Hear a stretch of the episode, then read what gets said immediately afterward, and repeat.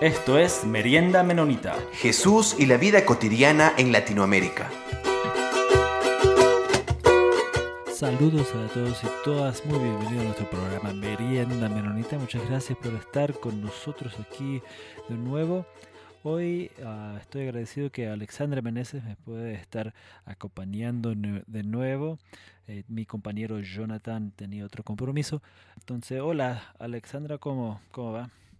Hola Peter, voy bien, con alegría de acompañarte en este espacio de merienda menonita y gracias nuevamente por invitarme.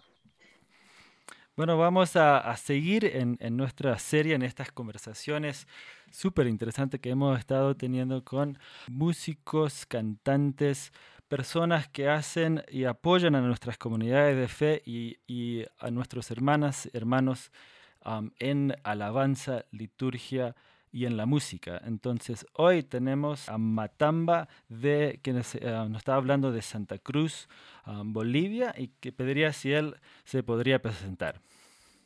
¿Qué tal? ¿Qué tal amigos? ¿Cómo están? No soy, como dice ahí abajo, Andrea Cabrera. Andrea Cabrera es mi esposa.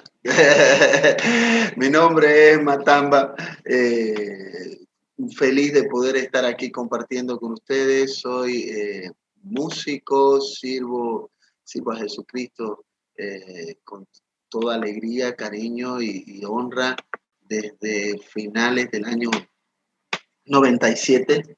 Este, y nada, utilizo la música como un canal para poder transmitir el mensaje eh, de vida, de paz, de transformación, de amor, este, y, de, y de gozo que trae el Señor Jesucristo. Vengo sirviendo al Señor desde la trinchera, como se dice, ¿no? Este, somos, eh, comencé haciendo eh, la primera banda de hardcore en mi, en mi ciudad antes de reggae, ¿no?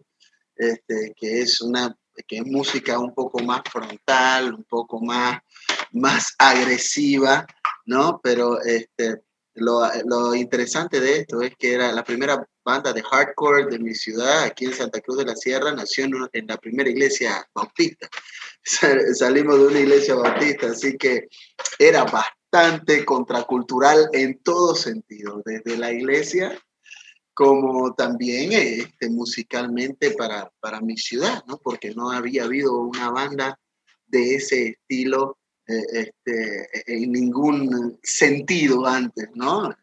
Entendamos, y esto lo digo solamente como un paréntesis, que el hardcore como tal en el mundo es conocido por ser eh, un movimiento más anarcopunk, este, más este, frontal, pero desde, desde otro lugar, ¿no? el, el, gobierno sin Dios o el, el orden del caos y cosas así. Bueno, nosotros tomábamos las calles para decir Cristo va a venir. Entonces era, eh, eh, ¿qué, ¿qué, más hardcore que eso, no? Este, eh, y, y, nada, después de esto eh, ya tomó mi proyecto como solista en el año 2007 como Matamba, haciendo este sonido extraño al que le puse el nombre Dreadcore, que es la mezcla de reggae con hardcore. Y desde ahí seguimos comunicando este, vida a través de la música. Bueno, eh, muchísimas gracias a Matamba. Y entonces, quizás no, nos podrías comentar un poco ese, a través de esa trayectoria, de, de, de ese espacio, de, sí, desde las calles, um. ¿qué, ¿qué influencias has tenido musicales, culturales, qué sé yo, mentores, ¿qué, ¿qué, espacios te han ayudado a hacer ese, ese caminar de, y, sí, de, ir, de ir moldeando a, a, a, lo que viene? Sí, claro. Este, bueno, ya en el año, eh, yo comencé estando en el colegio, ¿no? Eh, comenzamos, digo, con mis hermanos también, estando en el colegio. Eh, a finales del año 97, bastante chiquito yo, este, eh, no de tamaño, sí de edad. Este, es como que a veces me preguntan, Matamba siempre ha sido así de grande, yo, siempre te hemos visto alto, no, no, no, no. Es, es así, es un chiste. La cosa es que ah, arrancamos eh, en ese año y veníamos con la influencia de, o venía cargado de la influencia musical que había, con la que había crecido en mi barrio y, cultural con la que había crecido en las calles de mi barrio, ¿no? que iban más por el lado de graffiti, por el lado del hip hop, por el lado de, de, escuchar bandas como Rage Against the Machine, como Sepultura, qué sé yo, e, e, el skateboarding y todo esto, ¿no? Era, era, era todo bastante, bastante cultural eh, en ese sentido. A partir de Jesucristo es que eh, cuando llego a la casa del rey, realmente es hermoso lo que, lo que sucede conmigo. Llego con música, eh, ver ahí un grupo de, de alabanza. Yo, yo, yo, entendía la religión, otra vez entre comillas, como algo bastante ceremonial, aburrido, y que por ahí no iba, no estaba muy de acuerdo con un muchacho que usaba los pantalones anchos, casi, casi debajo de la cintura, donde se le veía los calzoncillos, este, donde estaba caminando ahí, le gustaba la patineta, el graffiti. Creo que no, no, era, yo tenía una imagen muy litúrgica. Entonces cuando mi amigo por, por, me invita y veo esto y, la música y todo eso y, y que estaban todos como saltando y todo eso, yo digo, wow, qué bueno, esto es muy loco, tan loco como nosotros. Entonces vi que, que Jesucristo era más cercano a mí de lo que mi mente creía, de lo que mi mente creía. Y bueno, por supuesto que había una corriente musical en ese entonces que estaba eh, en los corazones de la iglesia, ¿no? Ya estaba el, hermano Marcos Witt, como hasta ahora, este, presente. Habían otras expresiones musicales muy bonitas, muy, muy lindas, pero yo seguía sintiendo la manera de comunicar este, como la había recibido, ¿no? Con hardcore, con eso. Si bien había recibido influencias de estas bandas, ¿no? Rage Against the Machine, que es Sepultura, Suicidal Tendencies o, o cosas cosas así.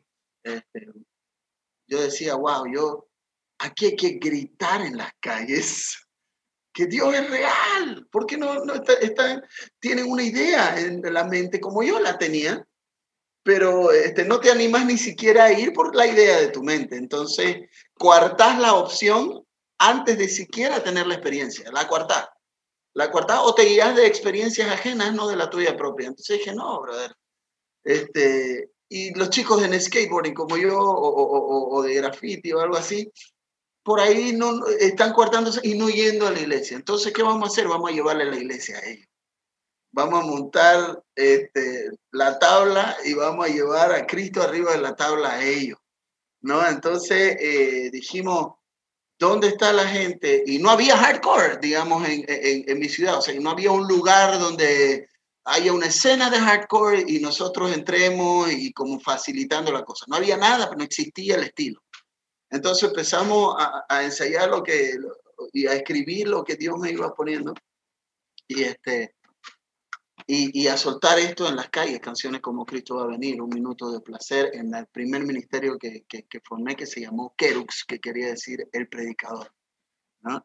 Y Kerux empezó a tomar las calles y, dónde íbamos, donde los chicos se juntaban pues para hacer su fiesta y ta, ta, ta. Hay calles como especiales en cada ciudad, bulevares donde se junta la juventud y ta, ta, ta. Y aquí también había una, entonces vamos a ir ahí, que ya tanto, el público está ahí listo y no pensábamos en que había, pedir, que había que pedir permiso a la policía para montar algo. Nosotros agarrábamos y, llevábamos los instrumentos ahí y le pedíamos a alguien donde hay un enchufe de electricidad para poder montar todo y así lo hacíamos. Este, bastante hardcore, este, pero muy honesto a la vez, porque eran las ganas honestas de poder comunicar vida. Y fue así que nace este, el movimiento hardcore en Santa Cruz de la Sierra y cada chico que tú veías después, y la raza nace ahí también, porque a mí me daba cosa decirle, ah, el club de fans o algo así, siempre era como, ¿qué es esto? ¿Cómo que fans?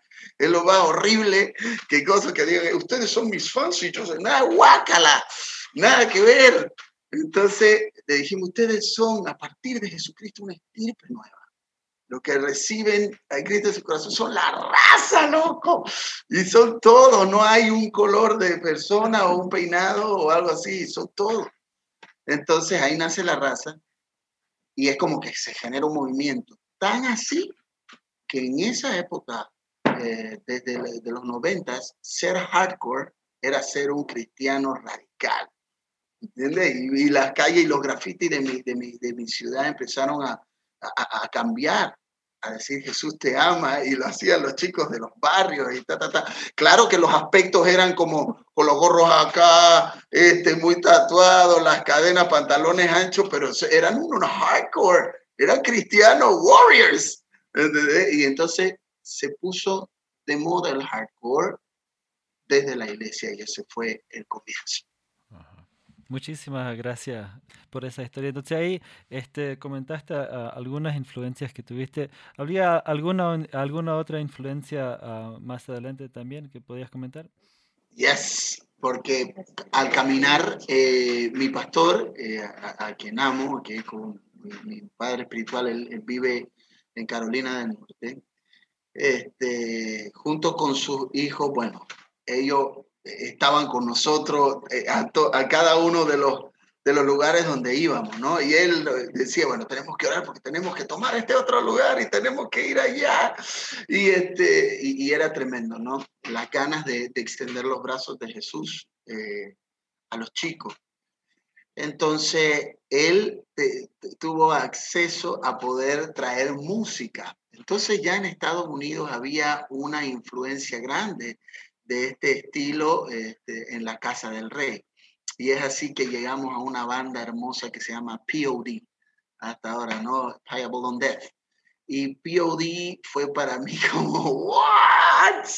Establece, ellos son unos guerreros del rey y que estaban en, el, en la básicamente en el mismo mover. Y después llegamos a otra banda como Travel, este, como Face Down, este, que desde la Casa del Rey tenían esta, esta influencia, ¿no? Y, empezaron a influenciar musicalmente también a nuestro sonido. Este, de pasado Kerux es que levantamos un otro ministerio con la que fue la primera banda, que era Kerux, y la segunda banda de hardcore en mi ciudad, que se llamaba Control Supremo, también cristiana, porque obviamente el hardcore era como un movimiento cristiano muy grande, este, eh, y formamos Contracultura.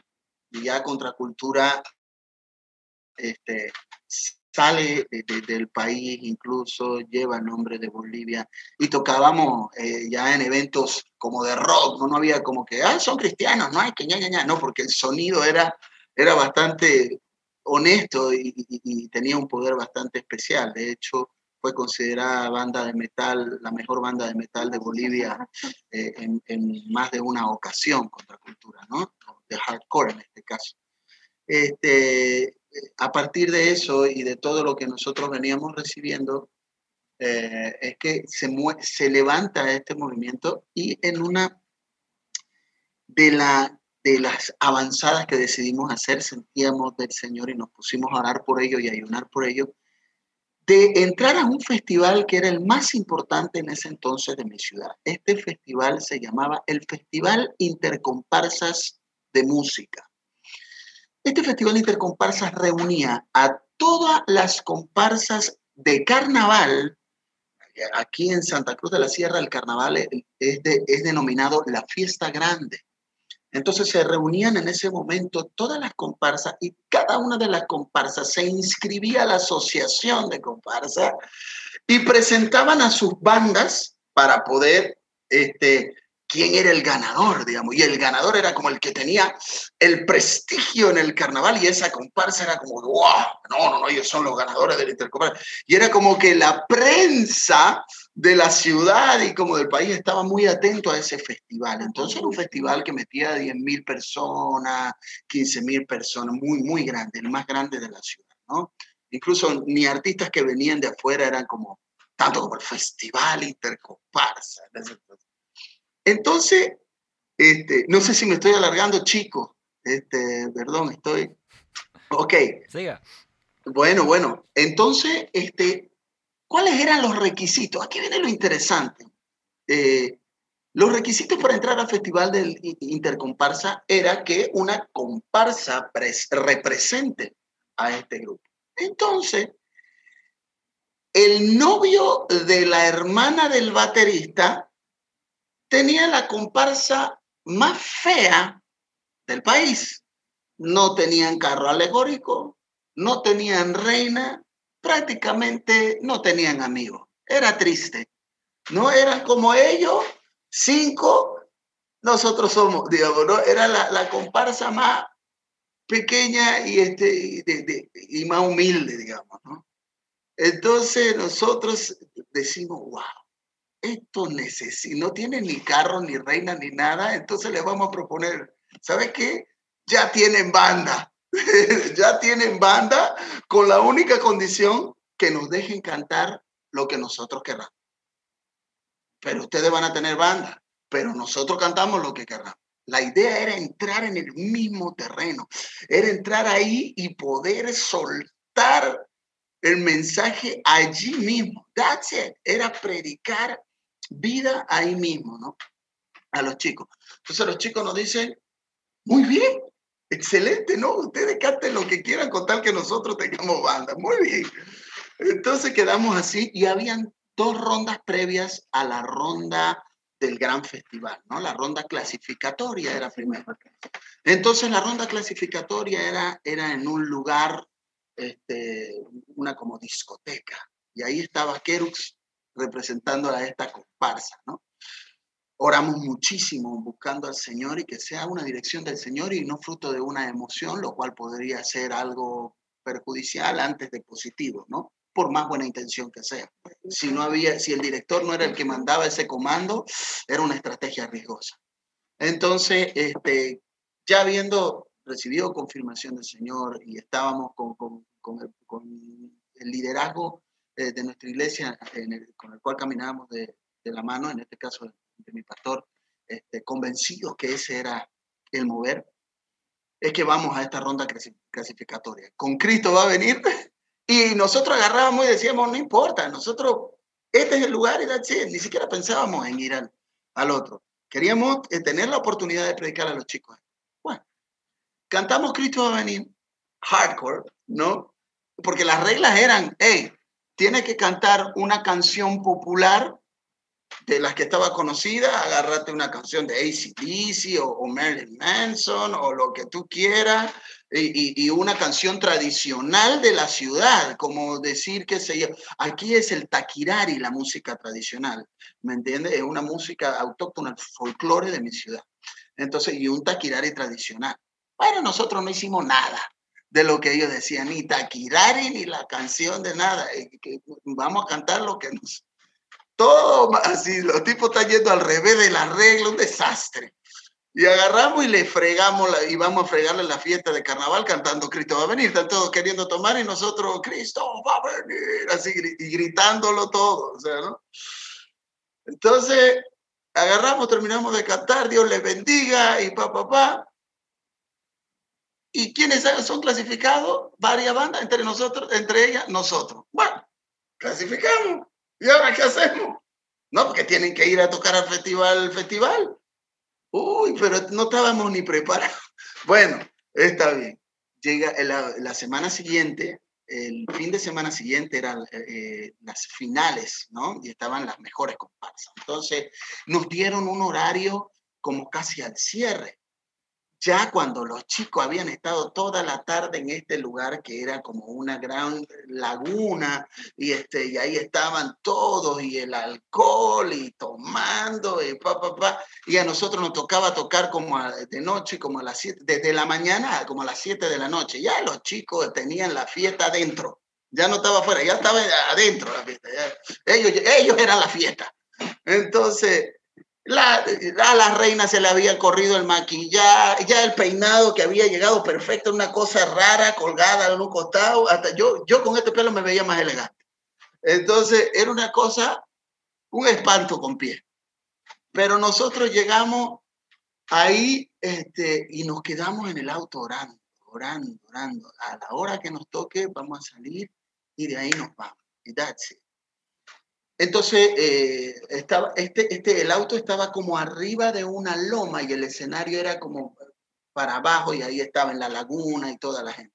Entonces vemos que sube el presidente de la comparsa y nos dice, chicos, ya nos toca, ya nos toca. Ah, ok, ok, ahí vamos, ahí vamos. Entonces nosotros nos pusimos a orar y, y para este entonces había escrito dos canciones, porque no teníamos que, y ahí escribí la canción Un Minuto de Placer y El Amor, que es este, eh, el amor está basada en, en Primera Corintios 13. ¿no? Entonces estábamos cantando el amor en un lugar donde se estaba celebrando promiscuidad. Eh, éramos los arruinafiestas reales. La cosa es que llegamos ahí al escenario y ahí nos presenta la comparsa y arranco con un minuto de placer. Todavía no tenía los dreadlocks, estaba con mi pelo desorbitado por todos lados, pero crespito. Entonces cantamos eso y empezamos y, hacer este hardcore y, era como que los otros empiezan a hacer como mosh pit y estaba wow, y con una letra que le estaba diciendo un minuto de placer puede costarte la vida. Este, y después fue la canción esta balada El Amor. No cantamos el taquirari tradicional ni nada. Y con el amor, este, Dios hizo algo tremendo porque su presencia estaba ahí la reina del carnaval, estaba en lágrimas, mucha gente igual. Esto que era una gran bulla de 10.000 personas con bandera, estaba realmente tocado ahí, conmovido. Entonces habíamos, mi pastor había preparado unos folletos, pero con unos o sea, como con graffiti, Dios te ama, y se abría y se hacía una cruz. En ese entonces era como muy loco ese folleto, ¿no? Y se hacía una cruz, era como que lo veías y ¡guau, qué bueno está esto, ¿no? Y, hablaba de los versículos de las canciones que había cantado, de un minuto de placer, porque yo soy eh, eh, el camino, la verdad y la vida, y nadie viene al ¿no? Y, y después, 1 Corintios 13, este, el amor, el saber esperar y ta, ta, ta, ¿no? Entonces agarro y nosotros y le digo, nosotros no venimos a concursar ni a ganar ningún concurso ni nada. Nosotros venimos a decirle que Dios te ama y ¡pah! le empiezo a tirar los folletos sacados de los bolsillos. Y esto es para ustedes, loco. Y miren esa vaina porque esto es para ustedes. Y es a lo único que, venimos, que vinimos. Pero que Dios los bendiga. Dios ama su vida. Dios quiere tocar su vida. Y sé que si ustedes no van a la iglesia, nosotros les trajimos la iglesia. ¿What? Así, man. Y todo era como, wow. La prensa estaba así como, esto hay que filmarlo. El escándalo, eh, ¿qué hacen estos locos? Y terminamos de eso. Y los de la comparsa nos miraban así, ¿qué hicieron? Y la gente, ¡bravo! Y nosotros no entendíamos nada y nos vamos. Nos vamos y nos estábamos yendo ya. Le dimos gracias a los chicos por la invitación este, del del festival y todo eso, por invitarnos a la comparsa. Pero esto era todo lo que queríamos hacer. Gracias. Ok, gracias, Pero se van a ir, sí, nos vamos, papi. Pero no van a ver los resultados. No, no, no, no es necesario los resultados. El resultado para nosotros es la vida que ha sido sembrada y eso es todo. Entonces, vamos subiendo al auto y a, la colina y viene corriendo el, presidente de la comparsa, pase, cae en la loma, de nuevo se para y se sube, ¿qué pasó? ¡Paren! Decía, ¡paren! Pero de lejos se escuchaba como, ¡paren! Era una cosa así, ¡paren! ¿Qué le pasa? Para, para, parece que algo le pasó, bro. Y agarra, se sube y dice, negro, lo ganamos, lo ganamos. Yo lo miro a los chicos y lo miro al presidente, ¿lo ganamos qué? No, que los están llamando, ganamos el festival. Pero no, no venimos a ganar nada. Y se lo digo, no, pero por favor, nos decía, bajen, por favor. Y bueno, bajamos del auto y cuando bajamos, la gente estaba como, ¡eh! Aquí están los ganadores del Festival de Carnaval Intercomparsa, con ese mensaje que nos deja. No, esto es una locura, brother. ¿Qué pasó acá? Este, ese resultado duró tres días en la prensa televisada y escrita de mi ciudad. Tres días estuvo esa, e, e, e, esa, esa prensa. Eh, vinieron los canales eh, a, buscarnos al barrio. ¿no? A ver qué era Kerux, estos grupos de protesta que había llegado aquí ta, ta, ta, qué era esto, pantalones anchos, hablando este mensaje radical. Era como, no tenía como los Rage Against the Machine, pero de Cristo, ¿no? Después, tengo los titulares que decía Kerux, un mensaje a la conciencia, porque estaba el hermano Pablo en ese entonces. Entonces nos ponían así un mensaje a la, a la conciencia y pa, pa, pa y describían lo que había pasado, la prensa con lo que había sentido, el ambiente se transformó y todo esto. No cantaron, rompieron todas las reglas.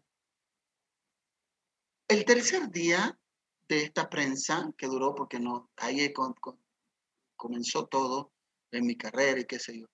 El, tercer día, la prensa escrita más importante de, mi ciudad había puesto, estas son las radios eh, cristianas donde pueden escuchar música como la de Kerux. Terminé la frase del día al lado del alcalde, o sea, el alcalde dice otra cosa, y en la frase del día al lado, si la iglesia, si ellos no van a la iglesia, pues la iglesia ellos lo habían puesto como frase. Gracias a Dios tengo los recortes esto. Eh, y claro, para mi iglesia bautista fue algo muy fuerte, fue algo muy fuerte lo que pasó y terminamos en disciplina terminamos disciplina y el pastor Martín lo terminaron así como, ¿cómo van a permitir que ta, ta, ta, ta, ta, ta? Lo interesante de esto fue que ese domingo la reina del carnaval estaba sentada en la congregación. Le digo, acepto esta disciplina, le digo con todo, con todo cariño. Lo único que recibimos de parte del Señor fue eh, ir y llevarle el Evangelio a quienes más lo necesitaban. Yo no sé si iban a morir o si algunos después de ese, de ese festival ya no están aquí. Pero sé que partieron con Cristo, si es que no están. Entonces no, no, no importaba. Y era, era, era demasiado, fue una revolución y un impacto bastante duro para ese momento, este, porque incluso el pastor no quería disciplinarnos. ¿no? Ni a la misión bautista sureña a la que, a la que era parte mi, mi, pastor Martín Childers, este, el pastor de la congregación no quería, pero era mucha la presión de los hermanos antiguos que no habían entendido el por qué habíamos ido a predicar. Esa es la experiencia real y, y concreta del comienzo de la historia. Perdón por lo largo de la historia, amados. Perdón a todos. Oye, no, que, que sí, nos metiste en la historia y, yo he hecho eh, imágenes mentales de todo lo que has contado. Me, comencé a imaginar todo esto, esta revolución que ustedes armaron. Y me encanta esto porque creo que es justamente esta misión que la iglesia debe tener, estar afuera, estar en donde se necesita y en donde probablemente la iglesia siempre ha tenido como eh, prejuicios, temores de llegar, ¿no es cierto? ¿Qué hacemos con estos jóvenes un poco locos, hasta desadaptados, que no logran, no logran tener espacio a veces ni en la sociedad, pero lamentablemente tampoco en la iglesia? Entonces, es como un desafío que tú nos estás planteando este momento de cómo la iglesia está caminando en estas necesidades sin darse cuenta lo que debe hacer. Porque eh, la historia termina en que, en que les disciplinaron de la iglesia y ustedes todo bien y todo chévere y siguieron haciendo su música. Pero digo, eh, ¿cómo, cómo, cómo desafiarías a la mm. iglesia para que comiencen a entender esta nueva dinámica del Espíritu Santo que nos desacomoda, que nos desinstala y que nos ubica en escenarios eh, quizás para los cuales la iglesia no está preparada, pero si abre su mente, su corazón, puede dar espacio para este, este soplo del Espíritu que nos lleva hacia cualquier otro lugar y, y, pensar que podemos dejarnos guiar por el Espíritu de Dios en este sentido. ¿Cómo, cómo desafías a la iglesia? hermosa pregunta y, este, y, poderosa a la vez, ¿no? Porque eh, se trata de, ser lo, totalmente transparente o lo más transparente posible para que, para que puedan escuchar la historia completa. Y esta pregunta, por supuesto, que, complementa eh, lo que ha sido este caminar con Cristo bastante lindo, ¿no?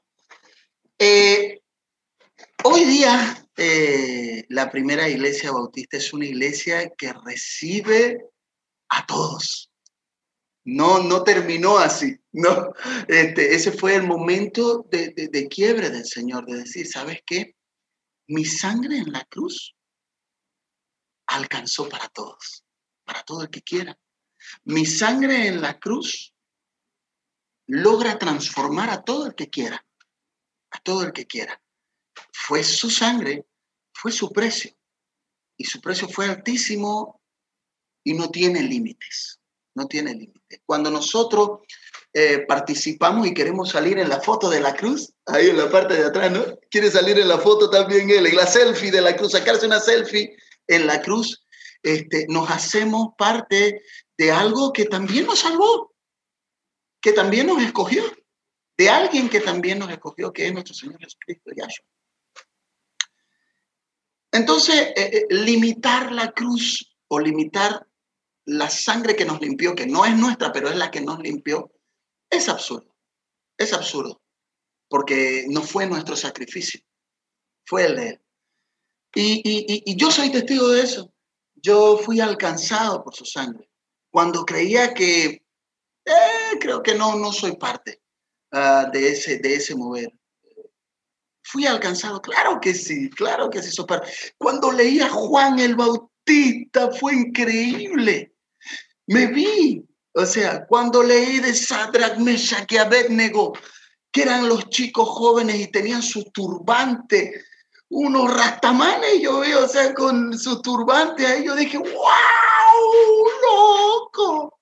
Y estaban ahí con Nabucodonosor y vestían su atavío. Y uno, y, soy muy visual con eso. O a Sansón, que tenía siete guedejas y después me puse a investigar qué era guedeja. Y la guedeja era dreadlocks. No eran como trencita, es dread, por eso no se llama trenza en la Biblia, dice guedeja. Guedeja es otro nombre, cabello enredado. Entonces Sansón tenía siete. Yo dije, ¿what? Y era voto nazareo, era como, estaba consagrado a Dios con su pelo. ¿What? Era como que me movió el piso. No hay nada que la Biblia no pueda responder. No hay nada, no hay nadie más vivo que diga, nada, pero la Biblia no tiene, no tiene. Solamente que tenés que, que, conversar con Abba para que veas que también estás, está, también estás, tu modelo está incluido. ¿Por qué? Porque Él te hizo. ¿Cómo no va a estar incluido si Él te hizo antes de la fundación del mundo? Te formó. Estuviste en Él. Porque de Él y por eso son hechas todas las cosas. Entonces, ¿cómo no va a estar tu modelo ahí? Si Él te hizo. La cosa es que este, eh, no es tan popular hablar de, de, que todos estamos ahí. Eh, pero éramos... No, no, no. El rey era el primero en poner apodo. Eh, que, no se te, que no se te olvide eso. Que Saulo no, no se llamaba Pablo, se llamaba Saulo, pero el Señor es el rey de los apodos y le dijo, ¿te llamas Saulo? No me gusta, te voy a decir Pablo. ¿Te, te, te llamas Simón? Mm, no, no me suena. Pedro me suena. Pedro. O sea, él está adelantado a las épocas, a todas las épocas, adelantado a los tiempos. Ni siquiera Jacob, Jacob se llamó como se llamó, Israel se terminó llamando. Él es así, ni Abraham el padre de, la, de las naciones. Fue cambiar su nombre, lo puso. Yo recibí Matamba de parte de Yahshua también. Cuando después yo veo que Matamba es una palmera y será implantado como palmera, dice el libro Sara, yo agarré y dije, no, brother, ya está. No, mi Señor hermoso no puede haberse adelantado hasta en eso. No puede ser tan lindo, tan lindo. Eh, y creo que es eso, que eh, el Señor nos trae de acuerdo a su propósito. Él es el hacedor, Él es quien va al frente, Él es Yahweh de los ejércitos. Y nosotros somos parte en algún lugar especial dentro de su ejército. En algún lugar tenemos un puesto, en algún lugar, pero no estamos en todos los puestos. Cada quien ocupa el suyo. Entonces, cuando a mí me pregunta Matamba, ¿y qué opinas de los tatuajes? ¿Recomendaría este tatuaje? Yo no puedo recomendar nada porque yo no soy el hacedor. Yo no soy el hacedor, ni soy el dueño de tu pergamino, de tu plan. Hay uno que es el estratega y que tiene tu plan perfecto y que por ahí te dice, el pelo largo no es para vos, bro, porque te tengo para otra cosa. La patineta no es para vos, pero te tengo en otro lugar, que te necesito allí. Y te necesito allí porque ahí vas a ser, y Matamba no me va a ser útil ahí.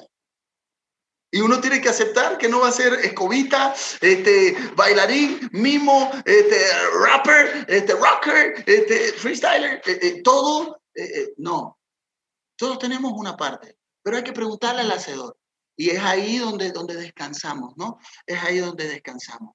Pero sí, hay lugar para todos dentro de la estructura de Yahweh y dentro de lo que Él tiene. Entonces, si Él nos hace ajuste y Él nos acomoda la sintonía radial en detalles que, que, que nos van a hacer mejor, que van a destacar mejor aún lo que somos, a partir de Jesucristo, es que en Jesucristo tenemos esos cambios. ¿Qué tenemos que hacer entonces nosotros como hermanos? Descansar y orar. Pero a veces perdemos el tiempo en este, pero hermanito, ah, ya nos desesperamos porque lo estamos viendo ahí que mm, está lavando y en medio moviendo la cabeza. No movas la cabeza, hermano, porque eso no es de Dios. No pude aguantarme. No pude. Ay, tenía que decir, ay, hermano, se desesperó tu carne por encima del amor y el hacedor sigue haciendo la obra, ¿no? Entonces, este, qué sé yo, por darte un ejemplo por darte un ejemplo con cariño.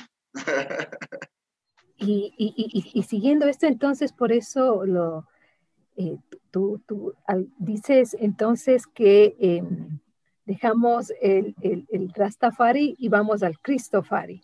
Yes. Por supuesto, porque sus ajustes son perfectos. y entonces esta Cristofari te tiene así como, como prendido, loco, encendido el corazón. Sin duda alguna. Sin duda alguna. Cuando yo pude leer, este, por supuesto que hoy a partir de Jesucristo no se necesita ningún voto, ningún pacto para acercarse al Padre más que creer, ¿no? Pero no deja de ser maravilloso y, este, y emocionante este, los ejemplos que tenemos, ¿no? Eh, ver ese voto nazareo y, que, y, y, ver lo de los dreadlocks y todo esto, y entender que Christ, el Cristo, es solo uno. Yahshua, Jesucristo, no hay otro. Él es el único camino. No hay otro camino para llegar a Abba. No hay otro camino para llegar al Padre. No hay otro, solamente Jesucristo. Tefari o Tafarai quiere decir creador. No hay otro, pues. No hay otro. O sea, no puedo decirle Tafari a este, al auto, por más que mi auto sea bonito o buena gente, o a mi mamá que súper buena onda, o, bueno, o, este, o tal amigo, o tal eh, gobernador que es excelente o algo así. No puedo decirle el, el Tafari porque no lo es. Él no hizo los cielos, él no hizo la planta, él no hizo a mi perra Eva, Ignacia, ni Angélica María, que es mi perra Pincher, que son buenísima gente, buenísimas perras, ¿no? Este, él no hizo este, a mis hijos. El que los hizo fue Yahweh. Entonces solo hay un Tafari. Y es Christ. Es Cristo. Entonces Christ es el Tafari. No Christ Tafari. Y es por eso que digo yo, ¿sabes qué, brother? Esa es la verdad. Ese es verdadero. Este, el Christafari, el Christafari es Yahshua. Solo Él. Sí hay un Tafari, hay un Christafari, que es Jesucristo. Y eso le venimos diciendo a los chicos. Este, he tenido la oportunidad de poder compartir con los mismos hijos de Bob Marley o la familia de Bob Marley. He sido invitado ahí y algunos de ellos, bueno, ellos fuman, ¿no? Marihuana y todo eso. Entonces yo le digo, yo no fumo, y otro, el otro, no importa. You are, you are a truly Rasta, dicen. Igual y todo, yo le digo, wow, yo digo, qué tremendo, ¿no? Que el Espíritu Santo sigue, sigue iluminando ahí, ¿no? Entonces yo no le digo, no, no, no, yo no comparto con ustedes, no hablo con ustedes. No, no, no, más bien, necesitan conversar. Y si tienen preguntas, mejor. Yo no tengo para responderlas, pero el Espíritu Santo, el Ruach, sí tiene para responder. El Espíritu Santo sí tiene para responder. Entonces, compartir con ellos o escuchar de un hijo de Bob que diga, hey, yo quiero hacer una canción contigo. Es tremendo es tremendo porque sigue siendo Yahshua usando maneras no tradicionales, escupiendo al piso, para hacer barro con baba y tierra. A ver, Oma, esto está escrito. Él escupió, no es que por ser ya yo escupía bonito y, la baba giraba en los aires y daba como una vuelta y era una, especie de luz, la baba y caía al piso y era como que hacía, ¡oh! Era una cosa preciosa, no un escupitajo. No, era un escupitajo. Tipo agarró, ¡pum! Escupió al piso, no contento con eso, agarró la tierra, hizo barro con la baba, ¡oh my God! Levantó ese barro y puso en los ojos del cielo. Si alguien tenía algún patrón de cómo Yahweh se manifestaba, seguramente en ese momento le estaba diciendo, vos, de hijo de Dios, no tenés nada, sos un ¿cómo vas a hacer esa cochinada? Y ponerle los ojos a alguien que no ve, encima sos un desalmado. Él no ve y le pones esa cochinada. Es que no estás entendiendo nada. Yo me imagino la cara de Yahshua en ese momento. Abre tus ojos, ¿qué ves? Y apartando ese barro hecho de saliva y tierra, sus ojos recobraron la vista. Porque no tiene nada que ver con el método, tiene que ver con el hacedor, con quien da la vida. Muchísimas gracias a Matamba. Este, para, este, creo, para ir cerrándote, que tengo una pregunta sobre, este, en, en, sí, en tu vida, en tu trabajo, en tu ministerio.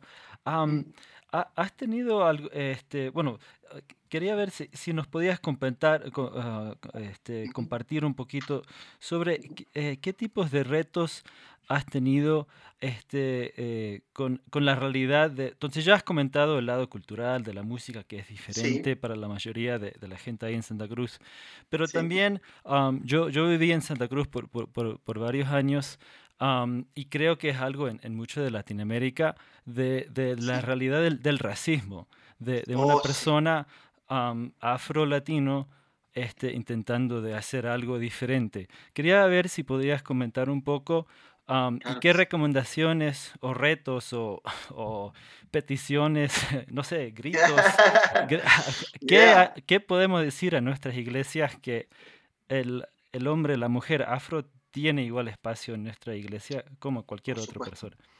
Por supuesto, yo creo que una de las cosas interesantes que sucedió aquí en Bolivia particularmente es eh, lo que pasó, sucedió con el pueblo afro.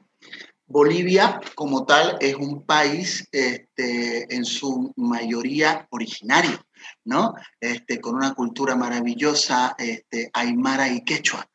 Entonces, eh, hay una minoría, digamos así, afro, que fueron traídos desde África, desde el Congo, ¿no? Eh, traídos para ser esclavos en tierras altas andinas, sacados de su hábitat, traídos a un frío que no podían soportar. De hecho, muchos, muchos murieron, ¿no?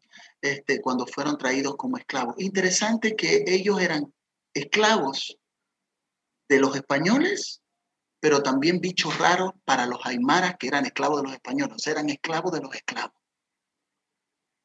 Eh, se fueron a un lugar de Bolivia que se llama Yungas, y ahí es donde, donde los tenían. Este lugar es un espacio tropical, como un, este, un, espacio especial de, de, sol y de trópico dentro de, de una zona andina, cercana a La Paz y cercana al Beni, por decirlo de alguna manera. Y ahí es donde crecieron. Entonces, eh, ha habido un espacio bastante difícil para el afro-boliviano como tal, ¿no? Más allá de que tiene una, una interesante incursión en el arte, en el arte y en la cultura boliviana. Hay un baile típico boliviano que se llama la saya, ¿no? Este, que es muy, muy, popular y conocido, pero aún la saya es un baile esclavo, porque es el baile del capataz y el, y el, y el, y el negro que está arrastrándose y golpeándose y ta, ta, ta. Sigue siendo un baile eh, particularmente interesante, ¿no? Porque hoy no hay más esclavitud, entonces hay algunos afro como yo que no me gusta más eso no quisiera más ver a un capataz ni en un baile, no, que es para recordar el sufrimiento, sí, man, pero también quiero algo que sea de libertad, ¿no? Este, algo de libertad y de, otra expresión, de una expresión afro como tal, como cuando llegó. Eh, y ha sido muy raro, todavía sigue siendo en algunos lugares chocante el ver a alguien afro, eh, este, sigue siendo como, oh, ¿qué es esto? Creo que Dios en ese sentido me ha dado, me ha dado gracia eh, en, mi país, acá en Bolivia, y me ha permitido poder este, ser una voz de mi generación para, para, no solamente para, este, para Bolivia, sino para otros países, llevando la bandera de, Bolivia a otros países como, como Matamba, ¿no? Como Matamba, estando en festivales muy, muy importantes llevando la bandera de este país. Este, hoy día también siendo uno de los, de los jueces de, de una franquicia internacional que se llama The X Factor. Entonces soy un cristiano este, Cristafari sentado, sentado ahí, you know, este, eh, sentado en este, en este lugar. Y creo que es una bendición porque hace más naturalizar de alguna manera algo extraño para todavía algunas cabezas o corazones, ¿no? Algo que puede ser extraño, mi apariencia, mi tatuaje, mis dreadlocks que llegan casi al piso, mi color, qué sé yo. En decir, ¿sabes qué?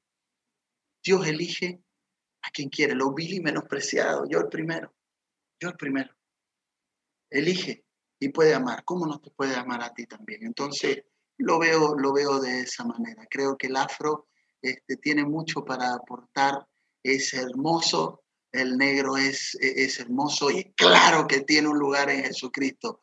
Por, y aquí me voy a permitir una, un detallito. Por eso es negro, porque es distinto. ¡Fuego!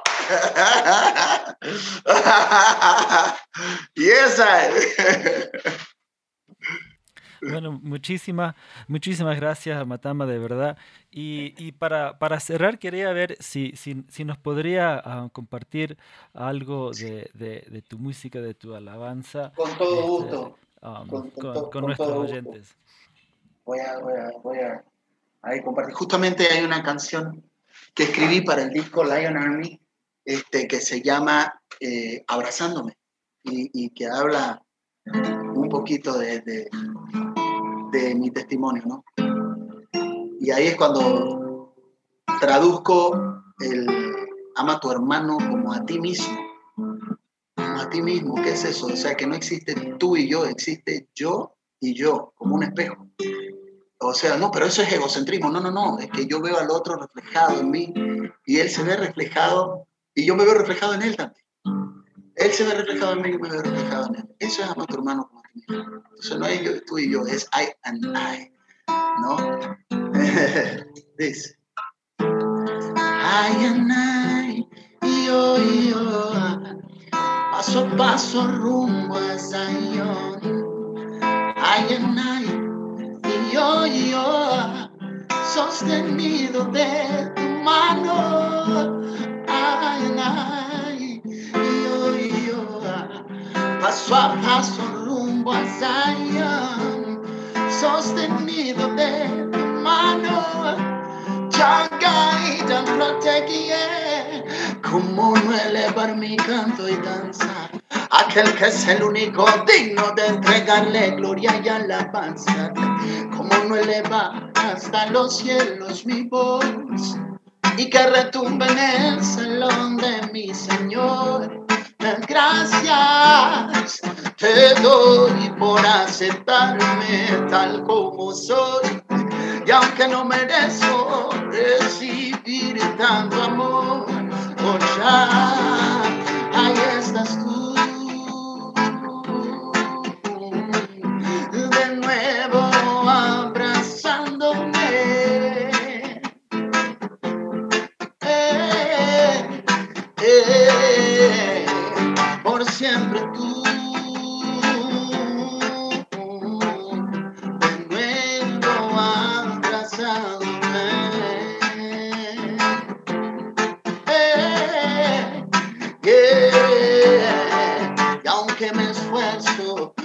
A diario con lo adverso, a veces lucho contra cosas que no entiendo.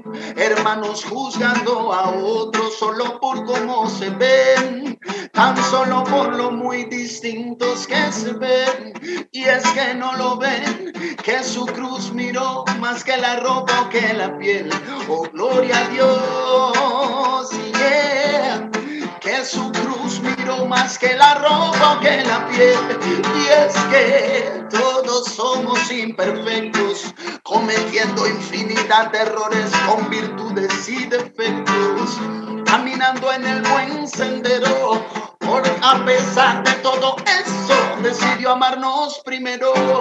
Y pues por ti y por mí Él se entregó sin hacer por ninguno excepción. Ya este vil pecador su amor justificó. Oh Yahshua, y ahí estás tú. De nuevo abrazándome. Eh, yeah,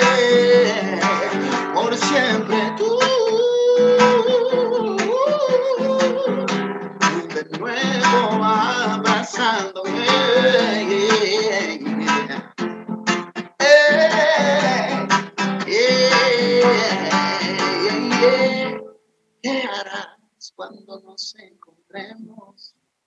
Tú y yo en el reino de los cielos. Cuán grande será tu sorpresa cuando el Señor pida que nos abracemos. El hombre mira lo de afuera, más Cristo mira lo de adentro. El hombre juzga la apariencia, más tú oh, ya restará.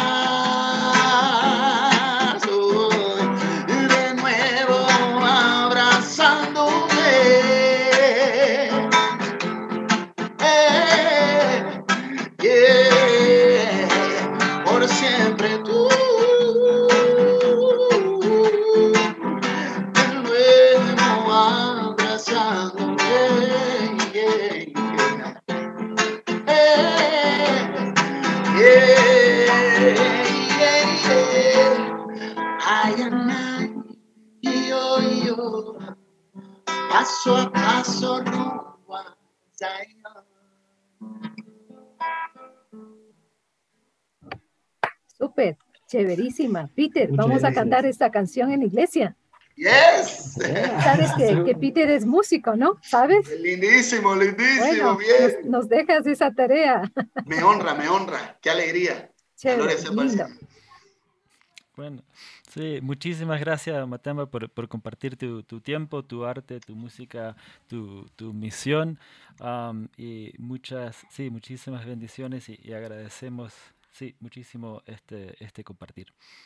Bueno, gracias, gracias a ustedes, querida Alexandra, querido Peter, a todos los que, los que estuvieron conectados ahí de Ecuador, de las partes del mundo donde se pudieron conectar.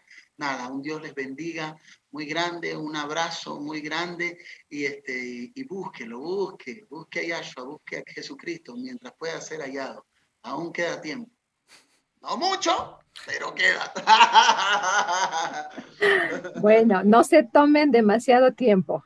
Solo Exacto. Exacto. Exacto. Chévere.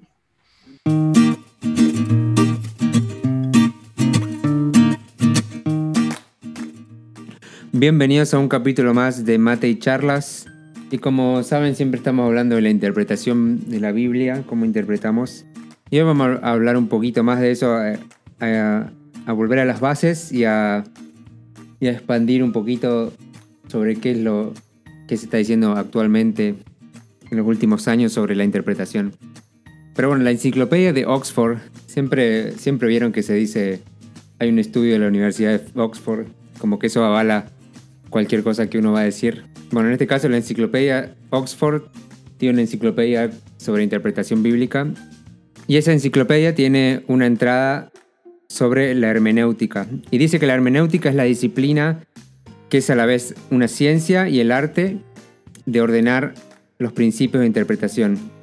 Hermenéutica proviene del dios griego Hermes que también era la deidad de la interpretación y la comunicación.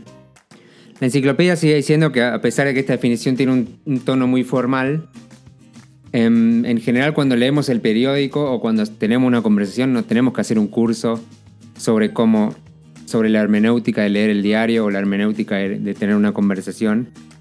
Porque esa forma, en estos contextos podemos actuar de forma instintiva porque básicamente compartimos un montón de códigos con, con la persona que habla, con el diario. Compartimos el contexto, el país, el tiempo, la situación histórica, el idioma.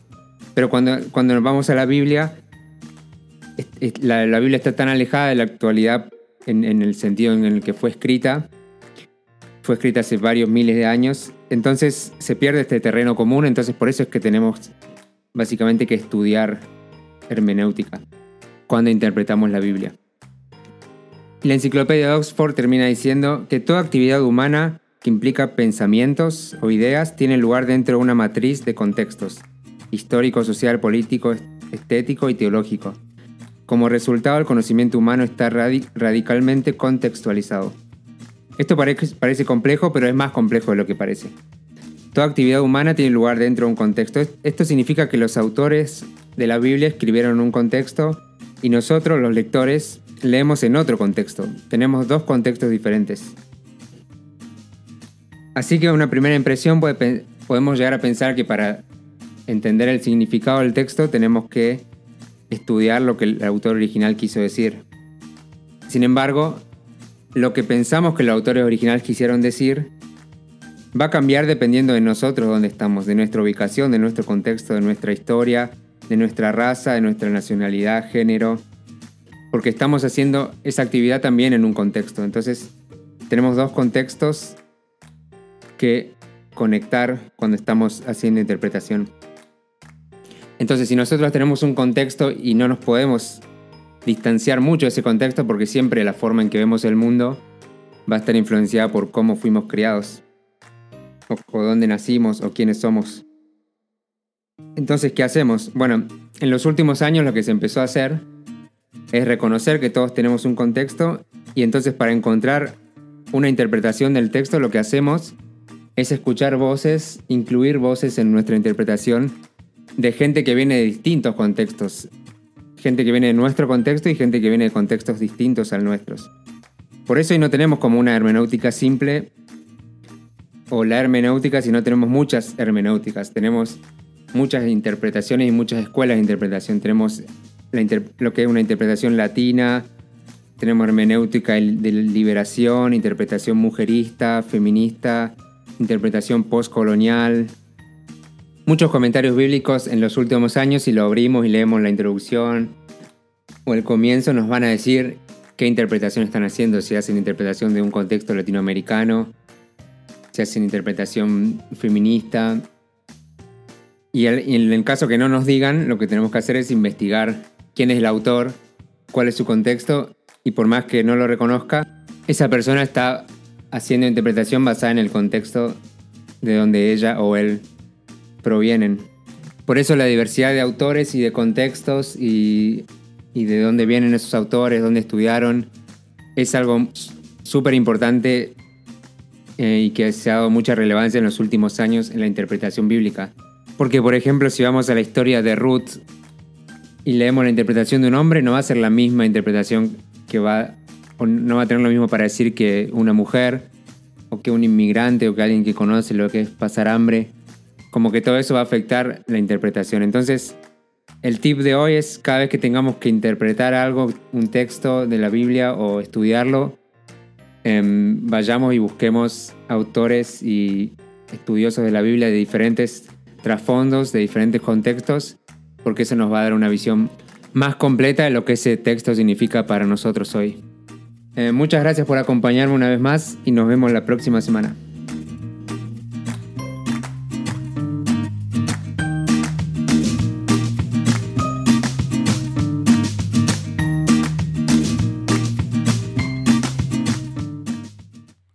Muchísimas gracias Marcos y también muchísimas gracias a todos ustedes por estar escuchándonos.